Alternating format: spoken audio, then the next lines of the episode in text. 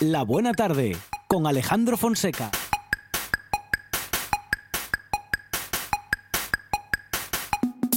VHS VHS VHS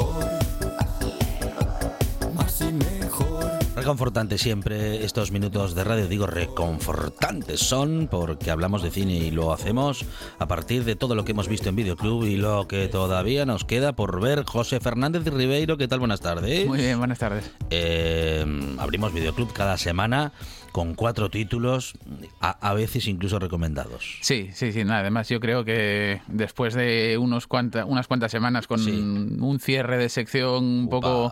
Eh, arriesgado y complicado con algunas películas como, bueno, alguna de los hermanos Calatrava y cosas así, Sí. estamos intentando compensar un poquitín con películas, bueno, que se puedan recomendar en su totalidad para la sección. Y yo creo que, bueno, eh, va a haber un poquitín de todo, como yo creo que mejor, eh, o como mejor eh, recuerda a aquellas eh, jornadas de eclécticas de llevarnos todo tipo de películas cuando íbamos al videoclub, pues aquí nos vamos a llevar un poquitín de todo y además, bueno, eh, tanto películas que nos encontrábamos en aquella época como alguna más reciente que seguramente nos haga disfrutar y recordar también buenos momentos eh, de, de cuando las vimos. Y si hay gente que no haya tenido la suerte de, ver alguna de estas películas como una de ellas por ejemplo que va a ser un poco eh, peculiar se ha convertido en un título de culto por lo difícil que se ha convertido verla eh, pues pues mejor no porque seguramente des- des- despierte una curiosidad muy muy interesante a la hora de enfrentarse a ellas.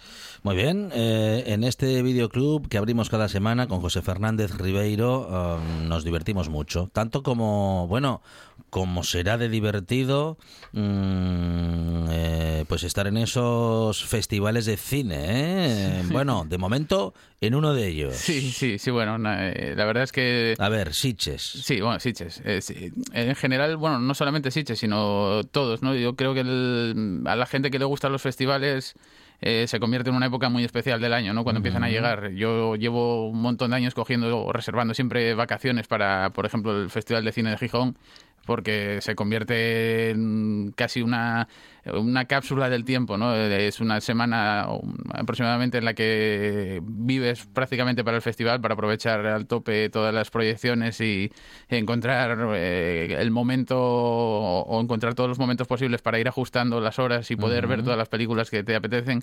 Y de hecho, incluso cuando se acaba el festival, parece que te entra un poco de, de, de presión postvacacional o una cosa así extraña, ¿no? Porque estás acostumbrado a disfrutar de tantas películas todo el tiempo que, que, bueno, luego es complicado volver a la, a la realidad, ¿no? Pero la verdad es que los festivales son un mundo aparte. Es. eh, es muy curioso ver cómo no solo Gijón, sino por ejemplo el de Sitges, eh, eh, la ciudad se, engana- se engalana entera para, para bueno, a- recibir a toda la gente que va de todo el mundo a, a ver las películas. Los comercios eh, se, se adquieren una decoración especial.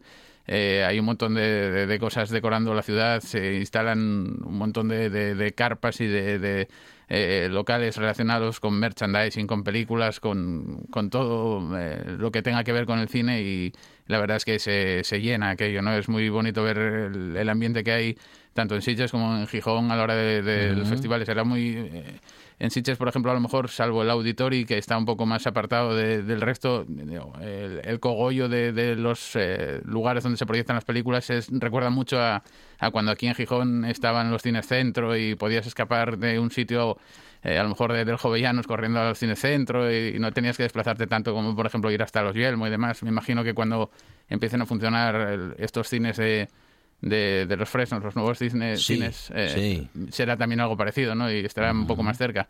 Pero bueno, es, yo creo que es eh, el, mundo de los festivales para los que disfrutan del cine y sobre todo de un cine eh, menos convencional al que te puedes encontrar en televisión o en plataformas o demás, yo creo que es eh, una, uno de los momentos más esperados del año. Um, en los festivales justamente se da esa oportunidad, ¿no? La de ver ese cine que no llega a las grandes plataformas. Es muy interesante, por tanto, ¿no? Sí, sí, sí, es muy interesante tanto para el espectador como eh, principalmente para los eh, distribuidores y, y para la gente que hace cine, ¿no? Porque es un escaparate enorme para que, bueno, alguien adquiera los derechos de, de esa película y poder, mm, eh, bueno, moverla por, por todo el mundo, ¿no? Cuántos casos de películas que a lo mejor se pasaban eh, pasaban sin pena ni gloria o no encontraban distribución han conseguido convertirse en, clasicazos o en grandes éxitos, ¿no? Tenemos muy reciente el tema de, de Parásitos, ¿no? Eh, cuando lo cogió la aventura y empezaron a distribuir la película antes de que fuese nominada a los Oscars como mejor película extranjera y que acabase arrasando con todo lo que arrasó, eh, bueno, pues nadie daba muchos duros, digamos, por ella y como esa, pues muchas películas, ¿no? Y es los- lo bueno de los festivales que nos encontramos películas de, de una calidad enorme que no vamos a poder encontrar en, en otros sitios. También nos encontramos cosas, bueno, más eh, artísticas a veces y más eh, complicadas de ver, pero bueno, yo creo que es lo, lo bueno, ¿no? La, la gran variedad que hay de, de cine en, en los festivales. Bueno, José Fernández Ribeiro llega entrenado a las películas, mm, digamos que más originales, ¿no? Sí, sí, bueno. Eh, sí, hombre, hay que tener... También hay un ejercicio, ¿no? De, bueno, de, de ir a ver al cine o de, bueno, quiero decir, Sí. de incluso atreverse a ver películas no convencionales. Sí, digamos. sí, está claro. Yo, eh, es eh, evidente que yo creo que hay tiempo para todo, ¿no? Para disfrutar de todo tipo de cine y del el más, eso, como digamos, digamos convencional, el más comercial, el más facilón, digamos, eh, comedias, yo que sé, hasta las de Adam Sandler y cosas así, ¿no? Que también tienen su, su momento y son divertidas eh, según qué momento, pero eh, creo que se disfruta mucho más también a veces encontrando otro tipo de propuestas eh, no solamente en lo visual o en la estructura, sino en lo narrativo y lo argumental. Nos encontramos eh, historias eh, que a lo mejor no tienen nada que ver con lo que estamos acostumbrados a ver, ni se resuelven o desarrollan como, como bueno, como podríamos esperar eh, inicialmente que, eh, que lo hiciesen, ¿no? Yo creo que es una de los, las cosas o de los puntos fuertes eh, para, para disfrutar de, de- muchas películas porque eh, también es cierto que en ocasiones si te encuentras una película mm, sobre la que ya tienes puestas varias expectativas o, digamos que ya sabes de qué va, a lo mejor el visionado no es tan agradable o tan natural como debería ser y muchas veces aquí te encuentras sorpresas que ni siquiera sabes de qué van y, y, y, bueno, te acaban eh, volando la cabeza, ¿no? Como se dice ahora. Entonces, bueno, yo creo que los festivales son muy importantes por, por muchas cosas, ¿no? Porque también, por ejemplo, el FIX para la ciudad me imagino que repercute en, muchas cosas ¿no? Eh, buenas, no solamente a nivel de, cine, ¿no? Y yo creo que bueno, los festivales son una cosa que no me, no me canso de defender y que además no me cansaré, creo, nunca de disfrutar. José Fernández Ribeiro y nuestro videoclub, este VHS, este videoclub en el que hemos visto tantas cosas en VHS y que todavía hoy continuamos, ¿eh? bueno, también en otros formatos. En cualquier caso, las recordamos, las recomendamos y empezamos, empezamos muy fuerte. ¿eh? marido de la tía a la que le has dado de hostias ahí fuera. Se me echó encima. La mujer embarazada se te echó encima. No me dio tiempo a ver quién era, fue un accidente. Y la dejaste ahí tirada también por accidente.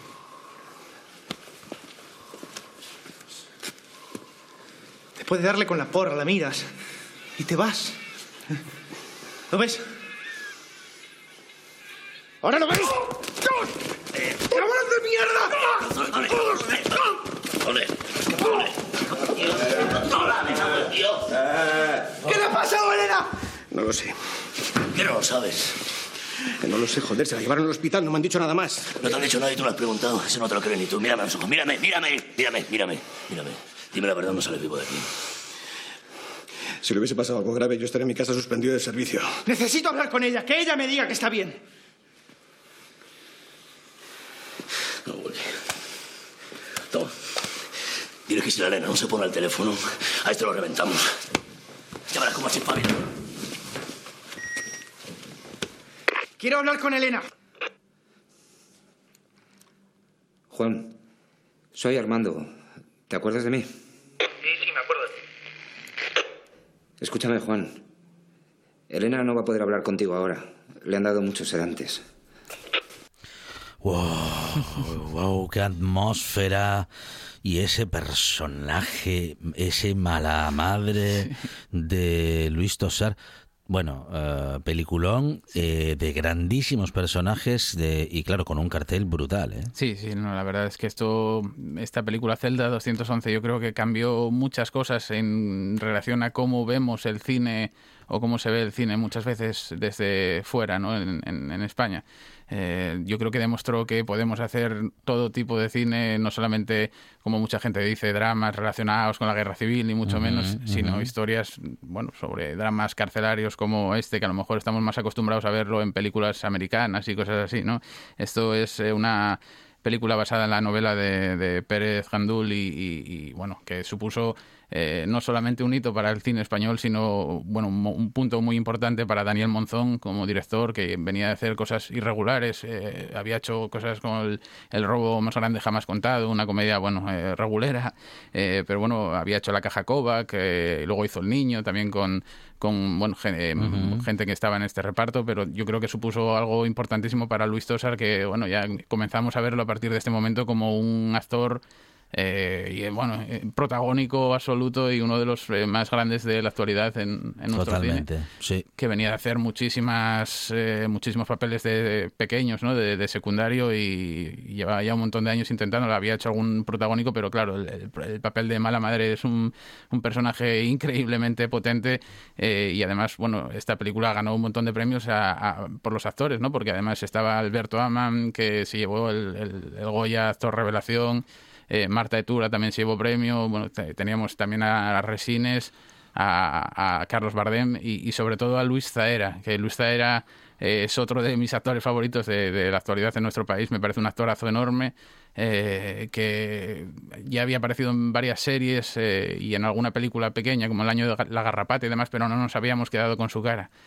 Tanto es así que, de hecho, mucha gente, yo incluido, pensaba que su papel de, de politoxicómano que hacía en la cárcel, que incluso en la primera eh, escena en la que aparece sale con el moquillo colgando y demás, que era un, un personaje que, que era así de verdad, ¿no? Hasta que nos dimos cuenta que era una interpretación increíble de la que hace en este papel y también eh, comenzó a ganar mayor popularidad y se ha convertido en un actor a lo mejor de reparto pero de auténtico lujo porque eh, el- en una- la película El Reino de Sorogoyen que es un, un, un peliculón enorme del- en El Reino eh, ha- hay una secuencia en, el, en, un banco, en un balcón con Antonio de la Torre también que es para enmarcar ¿no? y que demuestra lo actorazo que es.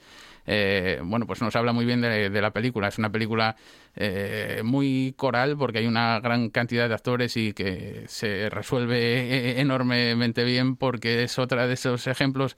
Antes hablábamos fuera de micro eh, con Juan sobre los guiones de las series y demás.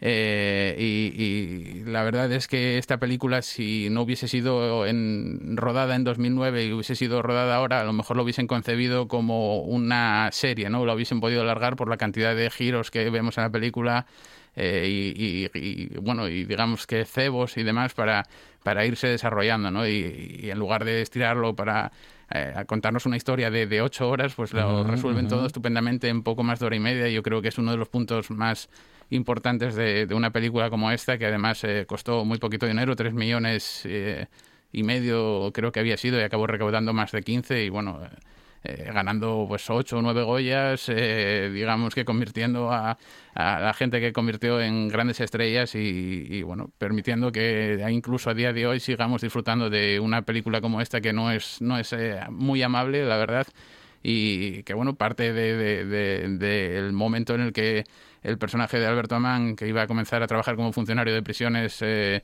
y está visitando las instalaciones, eh, sufre un accidente por un desprendimiento de un cascote y como pierde el conocimiento lo meten en una celda justo en el momento en que se de- desata un, motín en prisión y tiene que intentar hacerse pasar por preso. Es tan peculiar ese, ese arranque como casi plausible, ¿no? Porque es tan extraño que puede darse incluso hasta, hasta esa situación y yo creo que a partir de ahí se desarrolla increíblemente bien y, y es una de esas películas que, bueno, yo por- particularmente no me canso nunca de ver. Gran película, grandes interpretaciones. Luis Tosar mete miedo. Sí, sí. Cada sí. vez que aparece Sí. te da miedo ese tío. sí, es una cosa impresionante. Es un, eh, bueno, el físico de, de Tosar eh, ya impresiona y además con la voz que pone y No, no, cómo lo caracterizan es, es increíble. Además está rodado en la cárcel de en una cárcel de verdad, en la cárcel de Zamora que no se utilizaba. Hay extras que verdaderamente eran reclusos y demás y yo creo que es eh, una película, vamos, eh, que no tiene nada que envidiar a otras grandes eh, títulos eh, de- de- del género ni muchísimo menos. Yo creo que se va a convertir en un clásico imperecedero de nuestro cine sin duda. Eh, Zelda 211, primera película de la tarde en este videoclub que sigue abierto y tenemos más.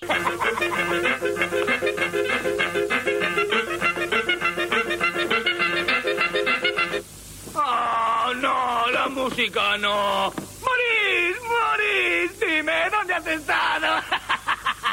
¡Morís! Oye, Morís, esta ropa es muy, muy aburrida. Toda es del mismo color, Morís. Oye, ¿cómo me queda, eh, Morís? Bien, bien, bien. ¿Por qué no lo sueltas de una vez? ¿Qué quieres de mí? Ya soy tu sobrino. Tu guapísimo sobrino. Soy un fugitivo, Morís. ¡Soy un fugitivo! Ser inmundo, ¿por qué estás aquí? ¡Ser inmundo! ¿Por qué estás aquí? Somos un ser inmundo. ¡Ah, Morís! ¡Un ser inmundo! Pero, pero extremadamente atractivo. Morís, ¿y ahora qué? ¿Qué planes tenemos? ¿Qué hacemos, Morís? ¿Te gustaría dar un paseo? Ah, sí. ¿Eh? ¿Solo estoy yo en un automóvil? Me pondré la chaqueta. Ponte tu chaqueta. Eso es. Bueno. Lo primero que haremos... Toma, ponte la chaqueta. Ponte la chaqueta. Ah, sí. Eso es. Bien, lo primero que haremos será ir a comer un poco de pudding inglés. Y luego iremos a bailar. ¿Te gustaría? Prueba esto. Ah, no te queda bien. Trae. Te compraré un traje nuevo y un sombrero. ¿Eh? Algo elegante. Eh, Bueno, vámonos. Oh, estoy tan contento. Bueno, qué, qué, qué- qué dúo mm, extraño, ¿no? Sí, sí, sí, muy peculiar. De hecho, bueno, uno de los protagonistas ya había participado en una película que se llamaba La extraña pareja y aquí, bueno, vuelve a haber una pareja bastante extraña. y Yo creo que es, eh, es otro de los eh, motivos por los que funciona también. Si Zelda 211 la vio tantísima gente y se convirtió en un exitazo enorme, esto eh, se convirtió en un título de culto precisamente por lo contrario, ¿no? Esto es eh, Soy el pequeño diablo, una película eh, que se estrenó en los cines pues prácticamente de tapadillo, únicamente tuvo en España 62.000 espectadores, que es nada. eh, y porque tuvo se estrenó con muy pocas copias y la verdad es que es una película que la conoce la gente porque se emitió en, en la 2 hace muchísimos años y, y- y- y ya está, ¿no? no se distribuyó nunca en ningún formato, ni en VHS, ni en DVD, ni nada. Eh, pero se ha convertido en una de las películas más buscadas por, por los coleccionistas eh, y por la gente que lleva eh, descargando películas desde los inicios de Internet porque eh, muy poca gente la tiene. Yo la tuve perdida en casa un montón de años hasta que conseguí dar con ella. eh, y, y dudo que se vuelva a, a editar, ¿no? Esto es una película dirigida y protagonizada por Roberto Benigni, eh, que me imagino que cualquier día pues hablaremos sobre alguna película suya como La vida es bella aquí o algo así, porque es, eh, supongo que es imprescindible hablar de, de películas como esa, pero eh, Roberto Benigni ya lo conocíamos de participar en muchas películas, tanto como actor como, como director, ¿no? Películas como Johnny Palillo, esa parodia de, de, bueno, de, de mafia, o Soy eh, o, o El monstruo, ¿no? Otra película divertidísima que es absolutamente descacharrante y que sí que tuvieron una distribución mucho mejor. eh, funcionaron tanto en cines como en, eh, a nivel doméstico y de hecho en, en televisión se programaban con, con cierta frecuencia, pero esta quedó ahí perdida. Esto nos cuenta la historia de, de Judita, un demonio que llega a la Tierra y se sin, sin saber nada de, de los humanos realmente, ni, ni cómo funcionan los cuerpos humanos, ni, ni qué pinta ahí, y, y- y, bueno, acaba dando eh, metiéndose en el cuerpo de una mujer que tiene que ser, eh, digamos, exorcizada por un cura muy peculiar que era Walter Matthau, que llama muchísimo la atención ver a Walter Matthau y Roberto Benigni en... Juntos. Sí, sí, porque claro, vemos todas las excentricidades y bueno, el slapstick de Roberto Benigni, pero luego vemos la contención y las muecas y la seriedad y sobriedad de, de Walter Matthau que hace... Actores de dos épocas completamente distintas. Sí, sí, son dos eh, personajes antagónicos en todo Sí. y la verdad es que yo creo que es lo que hace que la película sea tan divertida, ¿no? Porque bueno, eh, no, puedes evitar eh, troncharte porque hay eh, momentos absolutamente hilarantes en, una película que vista ahora sí que es cierto que tiene algún que otro problema de ritmo, pero es una película que hay que recomendar porque es divertidísima. Además de, de- de Walter Matthau y, y Benigni tenemos a Nicoleta Baraski, como no podía ser de otro modo, la esposa de, de, de Benigni, que tanto o tantas veces le ha acompañado en las películas y a quien le ha agradecido tanto por su carrera en el premio que acaban de darle a, Benigni hace, hace escasos días. Y yo creo que bueno, es una de esas películas que hay que ver sí o sí, porque bueno, eh, como decíamos, eh, Walter Matthau ya había hecho un- la extraña pareja con, con Jack Lemmon y esta todavía es, es mucho más extraña y desde luego yo recomiendo a todos los que no conozcan esta peli o no hayan podido conseguirla después de tantos años eh, que intenten verla, ¿no? Porque eh, ahora sí que está disponible en internet y es, eh, digamos que la única manera de, de poder ver esta película que, que no se va a distribuir seguramente nunca de, de ningún modo por problemas de derechos. Hay varias ediciones eh, de otros países, porque sí, en Italia y en, en otros lugares es eh, también un título de culto y muy querido, pero aquí bueno se ha quedado un poco un poco perdida y hay varios momentos que como digo son son im- imprescindibles yo creo de- del humor de, de finales de los 80. Bueno, segunda película de la tarde, eh, Il Piccolo Diabolo, El Pequeño Diablo, o Soy el Pequeño Diablo, segunda película de la tarde con Roberto Benini y Walter Matthau, nada menos. Tenemos más películas, este es un videoclub muy grande. Cuarto y no hay cuervo. Ocho y veinte. Ocho treinta y mi cuervo no ha venido. He estado pensando. Todo está empezando a encajar. Vas a acabar suelo, varón. Pásalo bien. Siempre lo hago. Soy yo. Soy mamá. Esperaba encontrarte en casa. Yo elegí esto. Papá está en Nueva York, todo esto. Llámame, ¿quieres? Un beso fuerte. Esta roca. Esta roca ha estado esperándome durante toda mi vida. ¡Odio esta roca! Toda la vida, desde que era un pedazo de meteorito. Hace mil millones de años. Arriba en el espacio.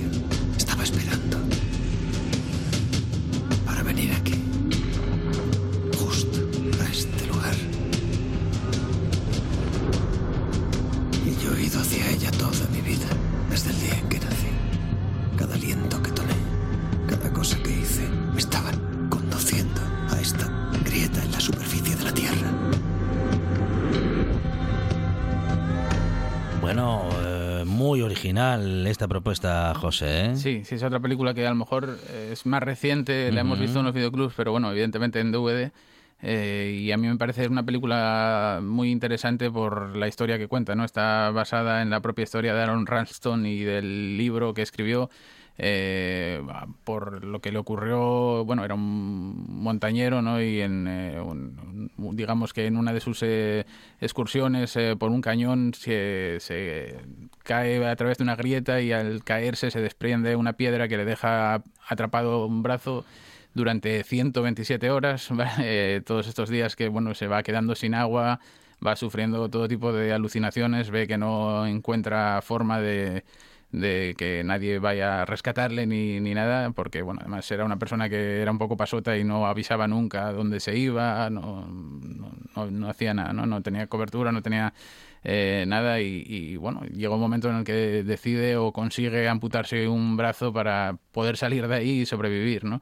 Eh, es una de las películas más interesantes de, de Danny Boyle, que bueno, es un director que es capaz de hacer de todo, ¿no? Siempre hace cosas muy interesantes. Ha hecho, yo que sé, Slumdog, Slumdog Millionaire, eh, Sunshine, una película de ciencia ficción también bastante, a mí me gusta mucho, bastante, bueno, eh, poco valorada. Ha hecho, no sé, un montón de, de películas interesantes 28 días después, eh, cosas muy, muy muy variopintas además y en este caso pues eh, decidió optar por, por, contar esta historia, adaptar el, el libro de, de, una manera muy peculiar, ¿no? con el estilo de, de, Danny Boyle que sabemos que nos va a ofrecer un montaje muy curioso que es uno de los puntos yo creo también más importantes de la película eh, por la cantidad de, de flashbacks, de, de momentos uh -huh. eh, que nos encontramos de, bueno, de, estos, de, estas alucinaciones, de estos eh, momentos de, oníricos prácticamente y, y, cómo está resuelto con el montaje, con la música y, y con mucha voz en off. Eh, en off yo creo que es interesantísimo y además está protagonizado por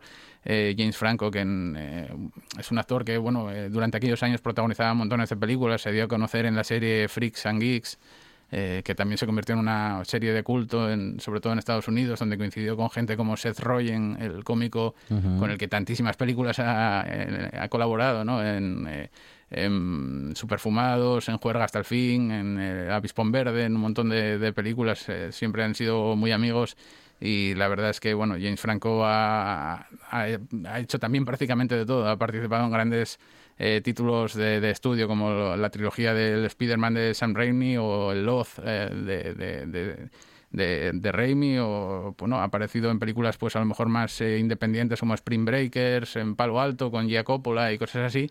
Y en este caso yo creo que es una de las selecciones perfectas para reflejar el drama en el, al que se tiene que enfrentar el, el personaje eh, que interpreta en, en, una película en la que bueno también es muy interesante la, la, duda que plantea, ¿no? Si nosotros haríamos lo mismo en una situación como esa y si mm. seríamos capaces o no. Mm. Uh -huh. Porque hay que tener en cuenta que, bueno, en la película eh, el tema de la amputación, que además es complicado porque se le había olvidado su navaja suiza, su navaja buena se le había quedado en casa y solamente tenía una, bueno, un, un poco más que un, saca, un corta uñas de chino que perdía todo el filo al intentar cortar eh, la piedra para liberar el brazo, eh, no tenían ninguna herramienta prácticamente para, para a, amputarse el brazo, ¿no? Y aunque es una secuencia bastante desagradable en la película, eh, en la vida real, según el libro, costó 40 minutos de sufrimiento. Eh, eh, entonces nos podemos imaginar la, la, situación por la que tuvo que atravesar este, este hombre, ¿no? Que no, no solamente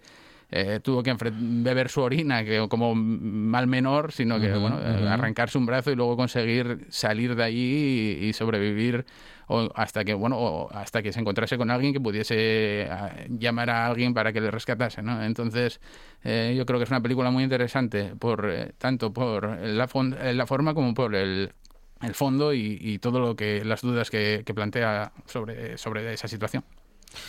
José Fernández Ribeiro nos acerca siempre tres películas eh, como mínimo, pero hoy tenemos eh, una más, claro. Hace algún tiempo que dijimos, oye, mejor cuatro, ¿no? Enorme. Gracias. ¿Le doy miedo? No. ¿Quiere que se lo dé? Sabe, Noah resulta irresistible sentado en ese sofá. ¿En serio? Wayne, ¿sabías que Noah sale en sus anuncios? Sí, he hecho uno donde canto rap. Ven a darle un tiento al lugar del momento. Es total, es demasiado, es el arca de Noé. Hmm, ¿Qué te parece? Solo se me ocurre... ¿Un esfínter dice qué? ¿Qué? ¿Un esfínter dice qué? ¿Qué? Exacto. Es la hora de comer. Mis tripas me lo dicen. Bien. Bien. Chicos, encantado de conocer. Una hemorragia. Sí. Puedo deciros que ha sido muy emocionante. Dígalo. ¿Nos vamos? ¿Puedo decirle que su chorba es una Barbie? Muchas gracias. Reservé una mesa.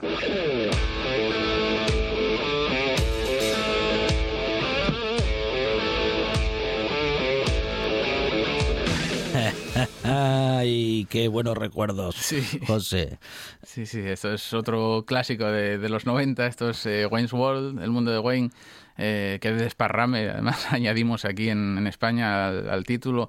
Es una película que, eh, sin comerlo ni beberlo, costó 20 millones de dólares y recaudó más de 180 por todo el mundo.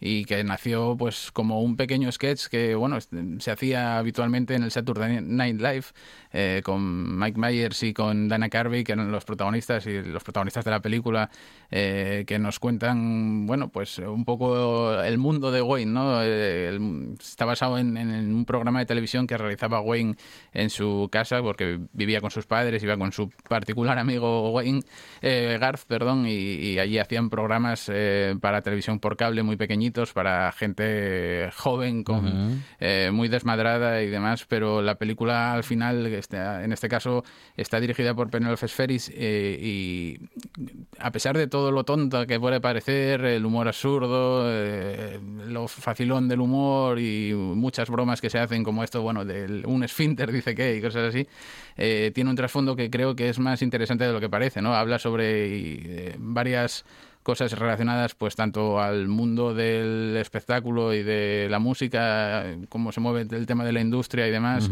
como sobre la sociedad en general. Y creo que bueno, es uno de los puntos que ha hecho que la película haya conseguido eh, trascender y perdurar tantos años en la memoria de la gente, ¿no? Porque además eh, tiene varias secuencias inolvidables, eh, no solamente esta, por ejemplo, el momento en el que va en el coche y ponen la cinta eh, con el Bohemian Rhapsody de Queen, también se ha convertido en otro de esos momentos inolvidables y, y además siempre hablan todos, eh, tanto Mike Myers como Brian May de Queen, siempre hablan con mucho cariño de cómo eh, solicitó el propio Myers los derechos para poner la canción y demás, y lo encantados que estaban en Queen que, que se pusiese ¿no? el Bohemian Rhapsody.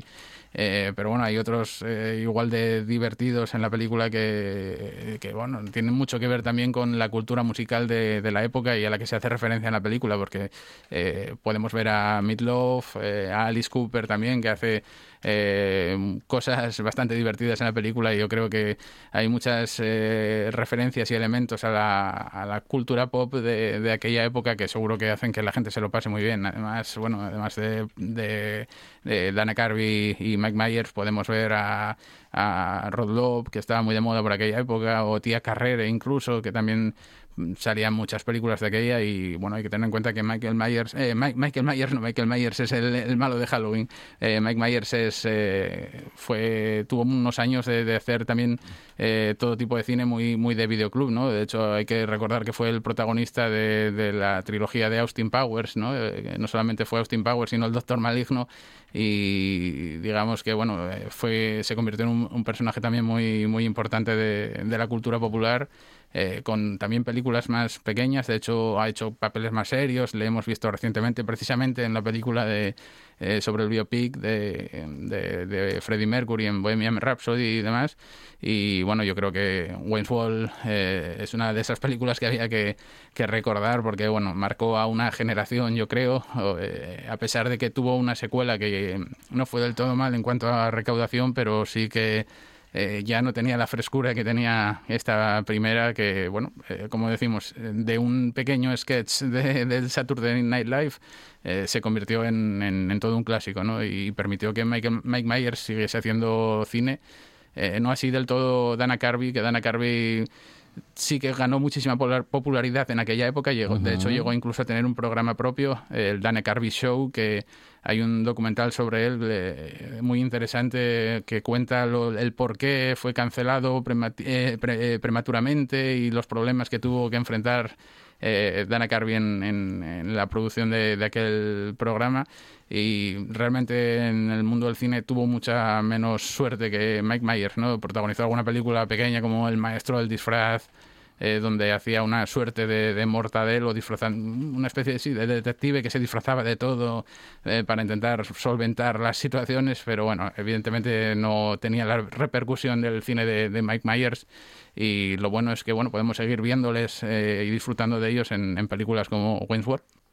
Bueno, y no queremos eh, terminar estos minutos de cine en la radio, José, sin mencionar que tenemos Festival de Cortos ya para disfrutar en Gijón. Sí, sí, acaba de arrancar hoy, esta mañana, el, el Festival Videoclub 85 en corto, en corto que lo puede, se puede bueno, disfrutar ahí en, en la sala privada de- del videoclub, donde se van a proyectar pues un total de cerca de 30 cortos eh, divididos en sección nacional, sección Asturias y sección infantil.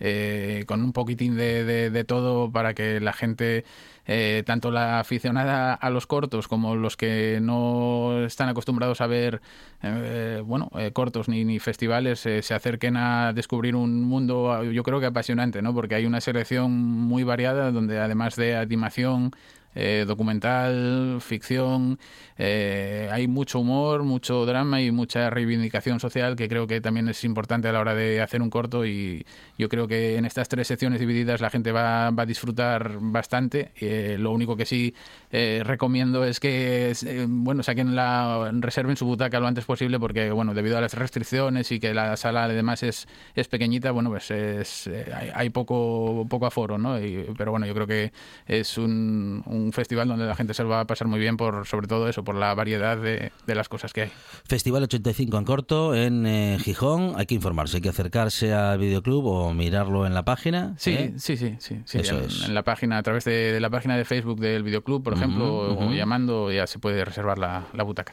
José Fernández Ribeiro, compañero, muchas gracias. A vosotros, gracias. Ya sabe que somos de casa. La buena tarde en RPA.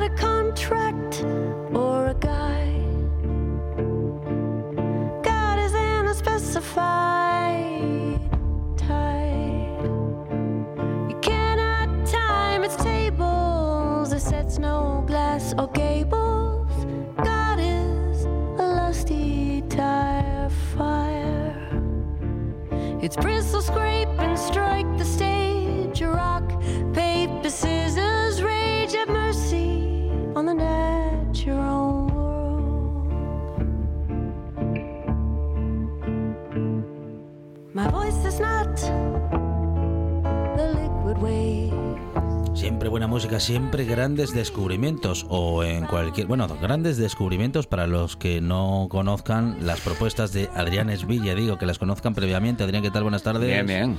Bien, bien, bien. Hoy- Para mí esto es un descubrimiento, ¿eh? Nico Kay, soy probablemente mi artista femenina favorita de, de todos los tiempos. Sí. Sí, una, una jefa de unos niveles atómicos. Esta, esta que estamos escuchando ahora, Hell On, que es la que da título al último disco suyo de 2018. Y un disco hecho mientras se quemaba su casa en Vermont. Wow. Sí, sí, cuidado, ya estaba grabando en Suecia y de repente el- ella tiene una granja en Vermont eh, con un granero donde tenía gran parte del equipo de grabación y sonido, tenía ahí una colección de pianos y todo, y aquello se pegó fuego y quedó reducido a, a la nada. Sí. A la nada, parte de la casa se quemó también. el- Estaban el- el- la pareja de ella y, el- y la hija, eh, los perros y tal. Y bueno, no, al final solo hubo pérdidas materiales, no hubo nada que lamentar y tal. y es curioso, ¿no? Ya grabando este disco en, en Suecia, allí con, con eh, Bjorn, el de Peter, ¿cómo es? Peter Bjorn and John, una banda, una banda sueca. Bjorn estaba ejerciendo ahí de, de productor y, y este disco donde ya sale en la portada con el pelo en llamas y, el, y el granero el granero ahí quemándose ahí.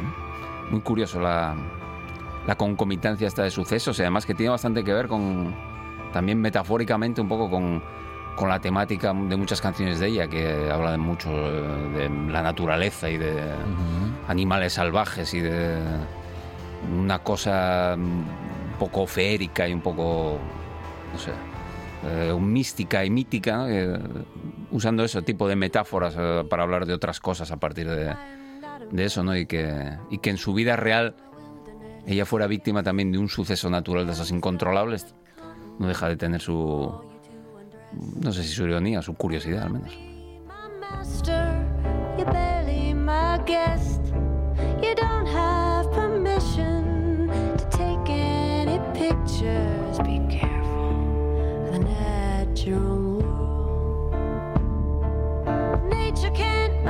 Its ways, boils along and then replays.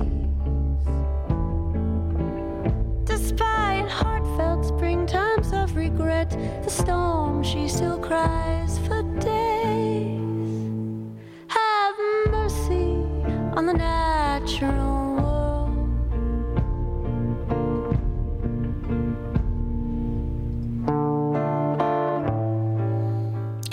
qué bien que lo vamos a pasar, Adrián. ¿eh? Sí, sí, y además mm, vais a quedar impresionados con la voz que va a desplegar en algunas de las canciones. ¿no? Mira, esta, es- esta es- esta pertenece al primer disco de ella en solitario, con una banda que tenía que se llamaba Her Boyfriends, eh, de Virginian, y es una versión del Bowling Green de los Everly Brothers. ¿no? Ella comienza, comienza en la escena, bueno, ella comenzó en realidad en el, en el mundo del punk, haciendo un punkabilly o cowpunk que se llamaba a la época, en la escena punk de Vancouver, que ella estudió en Canadá y vivió en Canadá durante bastantes años y formó un grupo que se llama Miau con el que grabó un, primer disco en Blood, Bloodshot Records o Bloodhound Records, no sé qué, que luego fue durante, no, en Mint Records, que fue su primera disquera en Canadá, luego cambió a Bloodshot. Solo ha tenido dos disqueras en Canadá y una en Estados Unidos, se ha mantenido siempre fiel a eso. Y en el 95 creo que sale el disco con Miau y dos años después, en el 97, sale este de Virginian, que tuvo cierto éxito en el circuito country canadiense tal y ella incluso hay entrevistas de esa época donde ella dice que bueno que es una cantante country que realmente pensaba ¿no? Mm, dedicarse eh, a, ese mundo del country y luego por dónde evolucionó su carrera hacia otros hacia otros lugares únicos casi se puede decir porque hay mucha hay muy poca gente con la que pueda compararse Nico Case musicalmente y, y la, la evolución que va a tener que va a ser va a influenciar a mucha gente que va a venir detrás pero ya empieza así mira con una versión de los Everly Brothers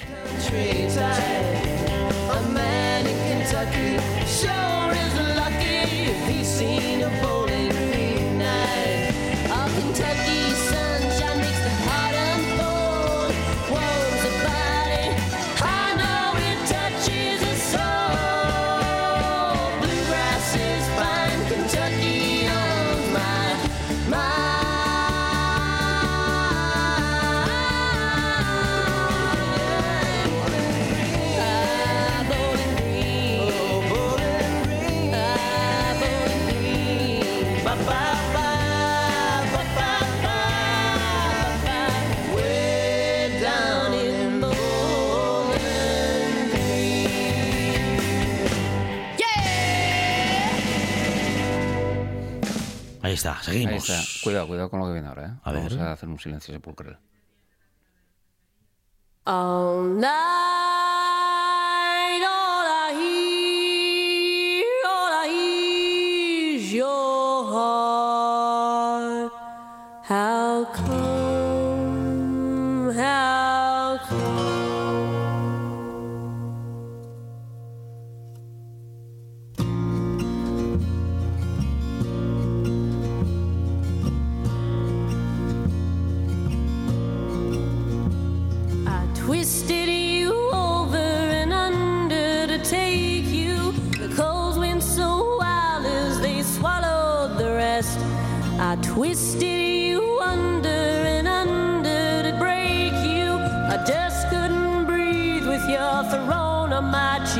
down.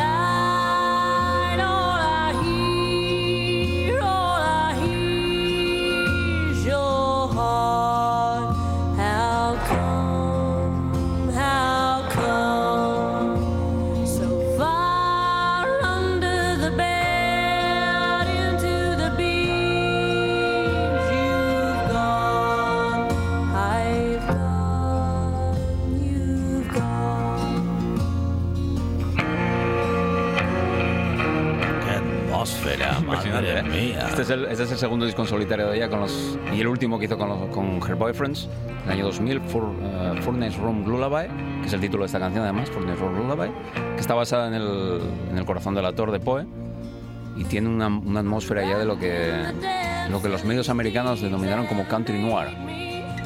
Esa especie de gótico americano y tal. Y luego tiene un, un- un sonido fronterizo por debajo, casi mexicano, eh, casi Totalmente. Tex-Mex por ahí, Sí. que recuerda bastante a Calexico. Curiosamente, Sí. ya va a colaborar muchísimo con Calexico, con John Convertino y Joey Bars después. Van a ser incluso parte de prácticamente todos los discos eh, que ella va a grabar después, van a, van a tocar Bones en Convertino. Y tiene esa cosa, me recuerda un poco a Lila Downs, a este mundo mexicoamericano y tal, ¿no? Y, y a, la, vez eso, esa, temática criminal que ya va a explorar bastante, sobre todo en esta primera parte de su carrera, en forma de del American Noir, que se llama, o el Country Noir.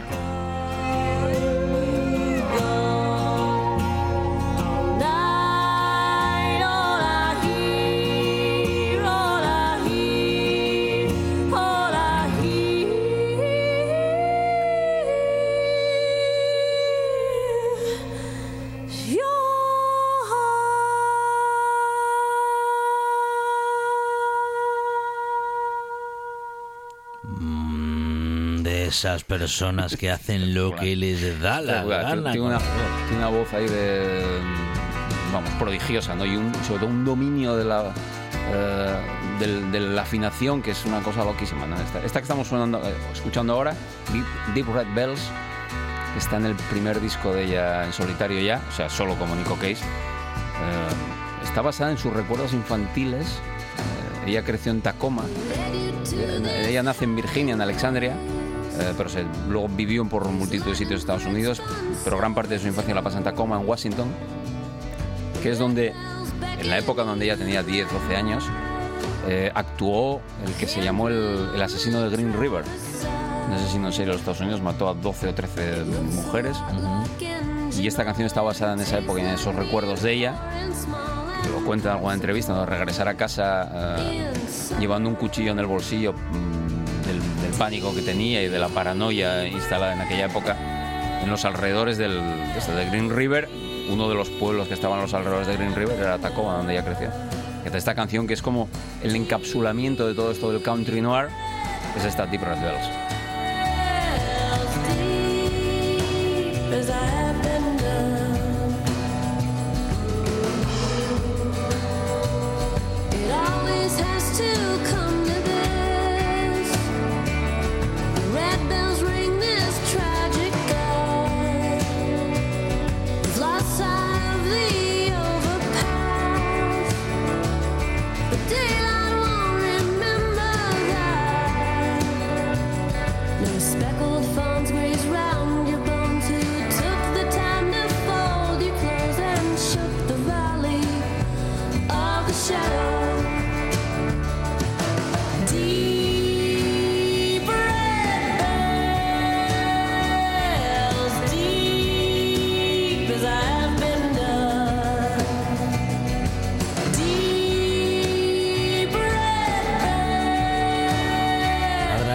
Esvilla hoy en este recorrido musical con una bueno pues con una relación de canciones que podemos repasar el fin de semana en las que estamos descubriendo a una voz increíble. Es, es una gran voz, es una, una música dotadísima, eh, es una, una escritora mm, fabulosa, ¿no? Con un- una imaginería muy, muy potente, ¿no? En- además, como he, he ido evolucionando en estos primeros discos, incluso las portadas, las dos portadas de estos discos consecutivos, ella aparece como si fuese un cadáver en una escena de un crimen, ¿no? Y, todo, todo, el, todo el concepto del disco va en ese, en ese mundo, ¿no? Y este que estamos escuchando es el disco donde ella cambia, va a ir a la segunda fase de su carrera, que es un disco en directo, pero no un disco en directo de un concierto que ella da con los grandes éxitos, sino un disco de canciones originales y versiones grabado en directo con, con The Sadies, un grandísimo grupo de country rock eh, canadiense. Y esta canción es una, una obra maestra. The Tigers Have Spoken, Los Tigres han hablado. Es la canción del, del título del disco, que tiene una portada fantástica, que es un dibujo de un tigre agarrando por una yugular a un ciervo, y el ciervo está pensando, los tigres han hablado.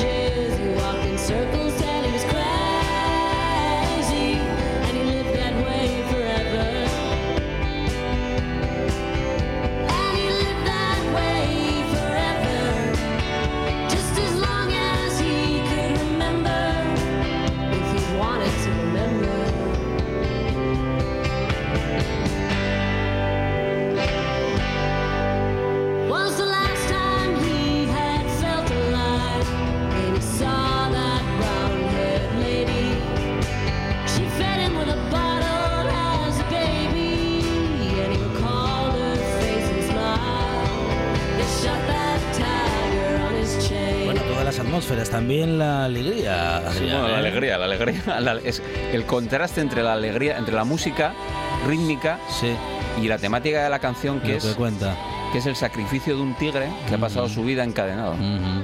y, y la canción está contada casi como del punto de vista de alguien que está viendo que está viendo esto, ¿no? Y el, el cómo este tigre mm, casi casi está esperando que lo, que lo maten ya y que y, de- y dejar de sufrir, ¿no? Y, y ese contraste tan agudo entre, entre esa temática violenta y oscura y la música, que es algo que va a repetir bastante a lo largo del, de la carrera de ella, ¿no? Este es Hold On, Hold On, es otra preciosidad de un disco que se llama Fox Confessor Brings the Flood, que está basado en gran parte en, en relatos tradicionales ucranianos, que ella es de familia ucraniana, y tiene una atmósfera muy...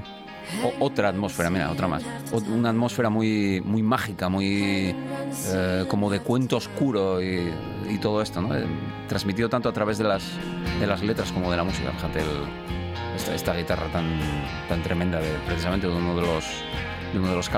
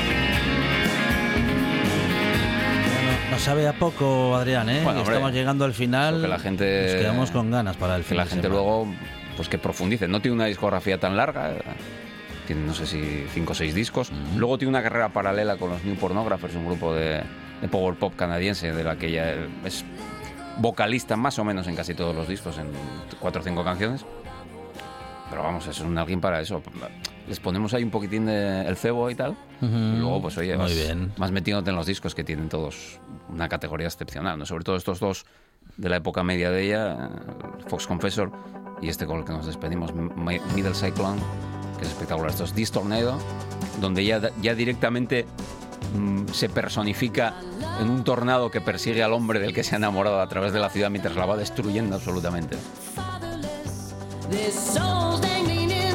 Como decíamos, estamos llegando al final y lo hacemos ya en este momento. Nos acercamos a las noticias, pero sobre todo al final del programa. Buen fin de semana para todos. Adrián Esvilla, muchas gracias. A vosotros. Regresamos el lunes aquí a RPA con más buena tarde y más radio.